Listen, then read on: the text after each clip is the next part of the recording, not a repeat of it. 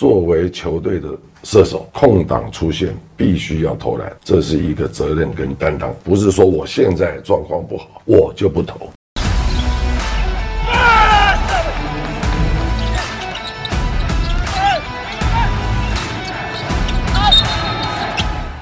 话题人物对号入座，坐哪里？球场第一排。耶！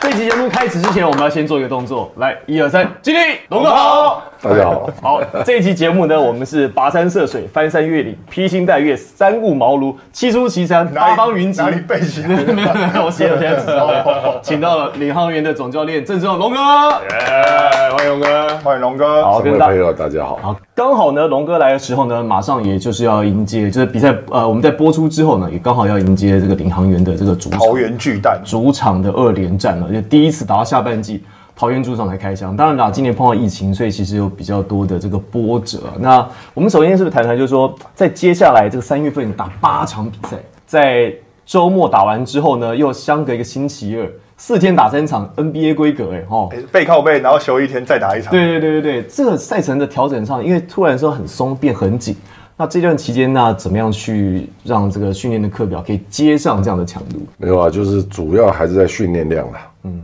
训练量增加。那我们昨天也去跟践行打了一个练习赛，那主要就是保持这个比赛的感觉了。那这个我们刚好呢，这请到了龙哥来。那我们现场呢，其实是有过去看过龙哥打球的，在哎中华体育馆哦，不是那个白馆白馆白馆白馆 Tony 当时是几岁？我那个国小吧，国小的时时候候就是对泰瑞的第七站，你去看总冠军的我去看第七站，站，因为第七站因为那时候票就是必须第六站打完之后，第七站才开始卖票嘛。那所以那天就一大早上五六点就去排领号码牌，然后之后再是领到就有嘛。领到就有，然后等一下不用买票，不用不用拿钱，没有没有，就是然后到十点十一点的时候再回去买哦票 OK OK，对。哇，那那个系列赛龙哥一战封神的，就是从一比三，然后到三比一。当然，这故事中间我们也其实也听过很多了。那首先我们是讲到说，在这个因缘际会下，什么样的情况加入领航员？因为我相信这个在第一个赛季结束之后，又有新球队，所以一定还有其他的球队或者其他的这个单位啊，这十七支队嘛，就是人人都想抢好的教练。这接触的过程，是不是请我们龙哥跟他分享一下？当时我在上海队，那那因为疫情啊，那个时候就开始有十四天的那种隔离对隔离了。那我本来虽然在大陆，但是来往都很方便。像我有的时候在上海，礼拜五下午练完球，买张机票就回台北，那礼拜天或者礼拜一上午就回去。好像是在高雄的感觉。对对 后来十四天之后呢，就不方便了。那我们这个工作又不是说带个电脑就可以做了，人不在就是不在嘛，所以那时候就回来台湾。回来台湾之后呢，先在中华队服务，在中华白，然后那个时候球季第一季已经开打了。那那个时候也想说，也离开台湾那么多年了，呃，应该是七个球季吧，所以想说那也回来看看是不是还有其他的事情可以做。所以回来先到中华白队去服务，先了解一下现在我我们台湾这个这个年轻人的这个篮球的水平啊，大概在什么样的地方，自己也要先进修一下。那后来第二季开开始前呢，确实有几支球队在接触。后来中华白，我从菲律宾回来之后，呃，帕克教练他愿意再出来执掌兵符中华队，那我说那我就可以这个时候做另外一个决定。那虽然有几支球队，但是那个时候其实信安当时这个盯人盯的还算蛮紧。然后呢，再来就是因为李宗树李董，那我这个几年在大陆，每一次回来呢都会跟他见面。那我觉得这个老板呢，不管在各方面对于篮球的这个理解，对于球队的照顾、球员的照顾，其实我们都是蛮认同的。所以那个时候就也没有再多想了。所以就跟领航员就结了这个缘。龙哥刚刚既然讲到说，在中华白队担任教练，带到了很多年轻的选手。我们我们有一个问题，其实一直想要问，因为先前我们看到龙哥在一些访谈上面也讲过，就是说现在年轻球员啊，这个有空档不出手，还要运球去找防守，就是说现在练习时间也很长，可是为什么感觉到球员的年轻球员的理解能力，好像没有前老一辈的球员的理解能力来得好？那 Terry 昨天就呃我们在今天的今天的访问就问一些教练啊，像像永仁啦、紫薇，就说是不是因为现在教练团准备的太周到啊？所以球员其实在这个自己想法上面，反正就是无畏时嘛。那那感觉现在的年轻球员就是很着重在个人的，比如说技术的训练啊，还有体能上面。他觉得团队的东西，可能教练团会不管是剪影片啊，团队训练的时候会教对，所以我不太需要去，不管是私下在特别去看影片，或者是在做比赛的分析，都以比如说教练团准备的影片来为主。我觉得应该是理解吧。我呢觉得很多的很多的球员没有去理解到篮球是一个团队的项目，所以我们常常在讲团这个团队啊，你要在团队里面如何自处，你要在团队里面如何跟别人相处，你要怎么用合作的模式去达到个人跟团队的目标。我觉得现在的球员在这方面的思考非常少。他们一直在想如何透过自己的能力去帮助球队，而而没有去想说我们怎么一起去帮助球队。在这一方面来讲，我的觉得是思维上的问题啊。所以是不是年轻球员训练跟养成的方式跟过去不太一样？因为过去感觉上球员在这个基层打上来，很多那种一招半式，有些那种怪招，可是他就是很管用，因为在实战当中他已经证明是啊没错可以得分的，没错可是现在球员那些都很系统化训练，是所以他也不晓得说我练这个东西对我到底是有帮助没帮助。现在的篮球基本上比较讲全面性了，好，因为这个速度增加了，然后再也没有分什么大个小个，所以当这样子的东西被打开之后呢，其实特点的功能性呢就慢慢慢慢的少了。那可是呢，还是要去找出自己的特点在哪里，然后你要去看这一个球队，或我自己先设定将来我要当什么样的角色，或者我在这个球队现在的状态里面，我应该担任什么角色，就是大家自己的那个想法比较主观，哦，所以你会套到球队的时候，常常就会有一些冲突在。就是资深的球员，他们其实都会说，他们在球队里面，他们会知道说场上哪些人是跟我比较多配合，比如说中锋要帮我挡人，那我私下跟中锋，当然我要我要感情比较好对我要我要处理好他嘛，就是让他觉得舒舒服服的。处对处理好他，这处理好很重要。对对，那比如说我们的球队的控球，那我需要他喂球给我嘛？不是挡完人之后，他不能那边看了半天呐、所以哎，私底下跟他的交情也要好，所以这个就是变成是一个团队，你了不了解说在场上哪些人可以帮得到你，哪些人要做一些什么不是，可是现在年轻球有的年轻球员，比如说控球的，他还跟中锋吵架，这这这叫他挡人，他挡不好，下去对对对对。挡不好多挡的，这以前应该不是很想象吧？我们以前沟通就是基本上会说你需要我做什么，就是现在很多年轻的球员沟通是你要去做什么，哦，一个是命令，一个是需求。不就是那个方向不同嘛？就你需要我做什么，好，那我来配合，那我帮你做了之后，那你自然而然的啊，就是那个心怀感恩，双向就开始就就有沟通了就有互动了就有沟通。有来有往。对就不能单向，所以其实有时候我们一直在跟年轻球员说，你要多讲话，你要开口，就是他们会变成说，好像我要命令队友，或是我要指挥队友。但是因为现在到了直男，年轻球员跟资深球员毕竟还是有一些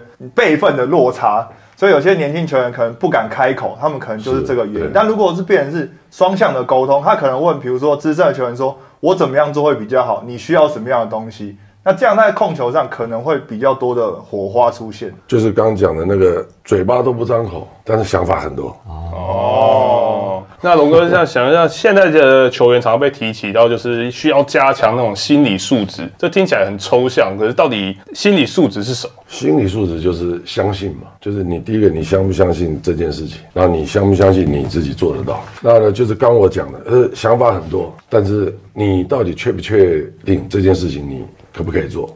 那好，龙哥，那这样我们讲说，那你在比赛的一天，好，今天比如说我们今天是七点钟的比赛，好，在主场开赛。那今天你一整天的行程你会怎么安排？就几点起床，几点去球队开会，几点干嘛？或者你有没有一些特别的事情，一定要在比赛日做？特别的仪式？就是我们教练团前一天会住进饭店，那我们前一天交流团就会再看一次录影带，基本上就是聊天啦，就是把这个礼拜的训练大家再再有一个共识，然后再来隔天嘛，就是早上去投篮。那有的时候两点跟五点的比赛，基本上就是待在房间看看电视，放轻松。对，就是说我的习惯是比赛当天呢，不大去想今天的事情。哦，跟那跟那个富邦的许晋总教练完全相完全完全相反呢。他他就在比赛当天，他就是 focus 在今天所有的战术啊，即使站上去那边，徐总是即使站上那边，还在想今天比赛可能会打不赢。就是说，想是比赛的那前一个礼拜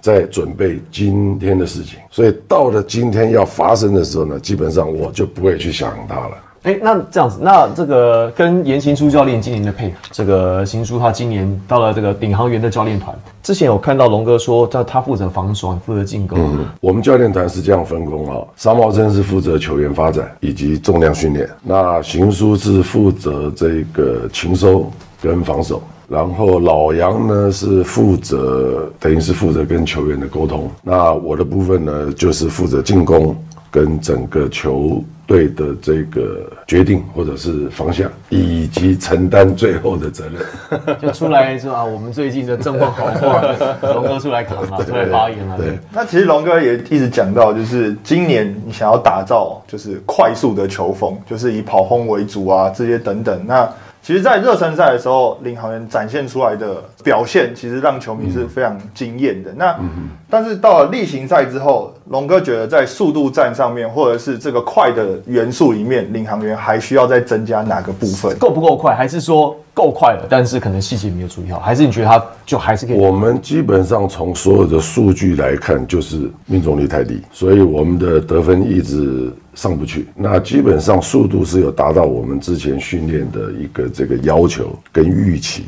但是就是以前张科友张教练讲的，空档出来要投得进啊。所以空档都有制造出来，但是在最后的把握度上没这么好。是的。那像之前龙哥有讲说，球员的他们的打法或想法太复杂，那说要做很简单的事情，那他们现在有做到，就是说做到简单的事吗？已经开始，我感觉上已经开始有比较简单了。过去球员一直觉得战术设限了他的发挥，但是我们。开始给球员在球场上可以自己做选择的时候呢，才发现其实你不会选择，不会选择。就是说，应该这样讲，就是说，以前觉得战术受限他的发挥，但发现现在战术就是让你自由发挥，对，反而不会，又不会不会发发挥，还是需要战术。所以就是你每一个位置，你拿到球或没有拿到球，你每个位置，你每个动作，你你至少有两种选择。所以你在一个 moment 两种选择。很简单，是左边右边嘛，对呃头或运嘛。可是当你这个变成是动呃动态的时候，每三秒钟你都要做一个决定的时候，甚至每两秒钟你都要做一个决定的时候，然后每一个决定都有两种选择，那时候就开始变复杂，脑筋转不过来那种感觉，转不过来。那就是理解度的问题啊，因为是啊篮球其实就是一直在做一些选择嘛，就是说我我拿球的时候，我出手是一个选择，传球是一个选择，运球是一个选择，对所以你要在很快的时间之内做出当下成功率最高的选择。这个就回到刚刚前面有聊到，他过去做选择是以他自己为选择，所以他他哦他想好就好对。但现在我们三个小组要一起去做这个选择，然后就回过头来了，你们又不沟通，你们每个人想法都在里面，然后嘴巴都都不讲，就不讲所以当然出状况了。好，然后就回过头来，那这一条路到底要不要走下去？如果要走下去，那就必须要继续要沟通嘛。那你总是会经过一个这个阵痛期嘛。所以大家不知道还记不记得台湾大那时候我刚开始带的时候，前面两年也是啊，球员也是说哇，龙哥要求东西太多了。可是后来球员慢慢的发现，当他习惯之后说哦，其实其实我们的战术给球员很大的空间。因为其实讲到这个，在永仁，吴永仁，吴永仁，因为在之前的节目有来来来我刚好来受访嘛，我刚好顺顺便想问这一题。对，那因为永仁之前在台湾大的时候，就是给龙哥带到。他其实那时候上节目的时候，他就有说到说，龙哥其实对他的职业生涯来讲是开拓了他的进攻视野。他没有想到篮球原来可以这样。欸可是他其实本来就算是很有灵性、很有天分，而且控卫来讲，他已经算是很杰出的。永南讲这句话的意思是什么？就是原来他是用一双眼睛在看球场，拓展视野的时候是五个眼睛在看球场。哦因为其实也有教练讲到说，现在的球员有有人就有讲到，他说现在球员在记战术或者记位置，他只记他自己的位置，所以他有可能，比如说经过攻守的轮转之后，他到别的位置去站位的时候，他反而不知道现在要做什么，包括协防也是这样子。比。如说打三号的，他这个我就是跑底线。对，他突然间打三四号双挑嘛，他打到四号之后突然间不会跑位了，跟队友撞在一起，你们有没有想过在，在以前的篮球里面啊，那个每个人看球场的角度是不一样。后卫基本上是面对篮筐，中锋是面对自己的篮筐，锋线是从侧边看篮筐。所以刚才讲到说那个视野，有人讲的那个视野是他在球场上是他有五双眼睛，包括他自己，所以你那个角度你就哎，那会不会在训练上就是刚好让比如中锋去去打内线，然后呢内线的出来投侧翼，侧翼的去控我？们过去跑位是每个人都要跑啊，当然不是每天练，就是会有一段时间大家要交换位置跑体验一下啦，对，一日中锋系列，一日中锋，一日控球之类的那你知道说那内线的难处在哪？这样子才会变成说，不是我老师告诉你要做什么嘛。当我们换了位置的时候，那你自己知道说，哦，原来就了解说要做什么事情，换位换位思考，原来我要传球要怎么哦，可以他会比较舒服一点。嗯所以篮球本来就是一个很简单的东西，进入到复杂的状态，然后再回到简单的所以，所以我们可以这样讲，就是说李红烨目前本季碰到的问题，好，比如说进攻上面可能有的时候容易宕机，因为通常我们看到李航文今年的状况常常是，比如在一节、两节当中可能打爆量对对对，可是突然间有一两节突然间就宕机得不了分，是不是因为大家在共识上面这个事情还没有就是真的找到一个方向？目前为止，球员的开口跟沟通还没有达到我们教练组的要求。我怎么都不讲话？我也不知道，你帮我问问他们。以前的球员都很爱讲话，场上很吵哎、对，龙哥应该有印象吧？就以前打球的时候，乐色话很多，就是对位的球员都会就是有一些我是听不到的。哎，对，龙哥其实你好像是在场上比较少去跟人家，就是去去讲一些垃圾对对对，话之类的跟你对位的球员做一些言语的沟通比较少因为我用得分就把他杀掉了。哎，实力说话，对用实力讲话用实力讲话。那第三名杨将呢？第三名杨将目前的这个进度还有类型，是不是跟我们球员说一下？目前是这样子哦。谈到杨将这个问题，就是说我们这个球季开始找了一个一呃一号跟四号，然后呢加上原来的那个 Jordan Jordan。我们当初教练团的设想并不是，我们当初也是在找一个希望。就是像我之前在台湾大带的那个中锋 Neville Neville 两百一十多，然后有外有呢外线的能力，要有一个外线跟侧应的能力。那这期就领航员就蛮仰赖就是 Robinson 跟 Jordan 他们的出手啊，他们的球权比重比较高。那未来有没有可能让本土的球员可以球权再高一点？当然可以啊，你自己要去把握啊。就是说，在系统的过程当中，每一个人都有机会去碰到球。那每一个人自己的特点也开始知道什么时间、什么范围是属于你可以去做比较积极的一种表现。那问题是。空档出来你不出手，机会出现你没把握，那自然而然的球权就会跑到另外一边江江那边去。对，就是他把握性高嘛，所以这个东西也是我们一直在鼓励本土球员，不进没有关系，但你空档出来，你一定要出手。这是信心的问题吗？还是包括阿瑶前面几场状态很差，我还特别跟他讲说，作为球队的射手，空档出现必须要投篮，这是一个责任跟担当，不是说我现在状况不好我就不投，你一定要养成习惯，投不进了咱们回家再练，但是空档出来你一定要投，这是一个责任跟担当，你不能想到你自己的面子，哦，说我投不进是不是命中率差了什么的。要更要被球迷检讨，是十投一中，十二投一中这样。但是你既然已经走到这个位置了，你是球队的投手啦、射手啦，你出来你当然要投啊。有一个说法是说，空档出现，但你没有出手，形同一次失误，因为你球权就基本上就是浪费那个机会，然后也会转换成就是对方的球权嘛。那你空档怎么出来？是大家合作出来的，对啊跑出来的？那不是前面都白跑了。龙哥之前讲过一个笑话，我觉得蛮有意思的。龙哥说啊，现在的球员啊，中距离啊，空档出来不敢出手，为什么？因为出手不进，会不会打球？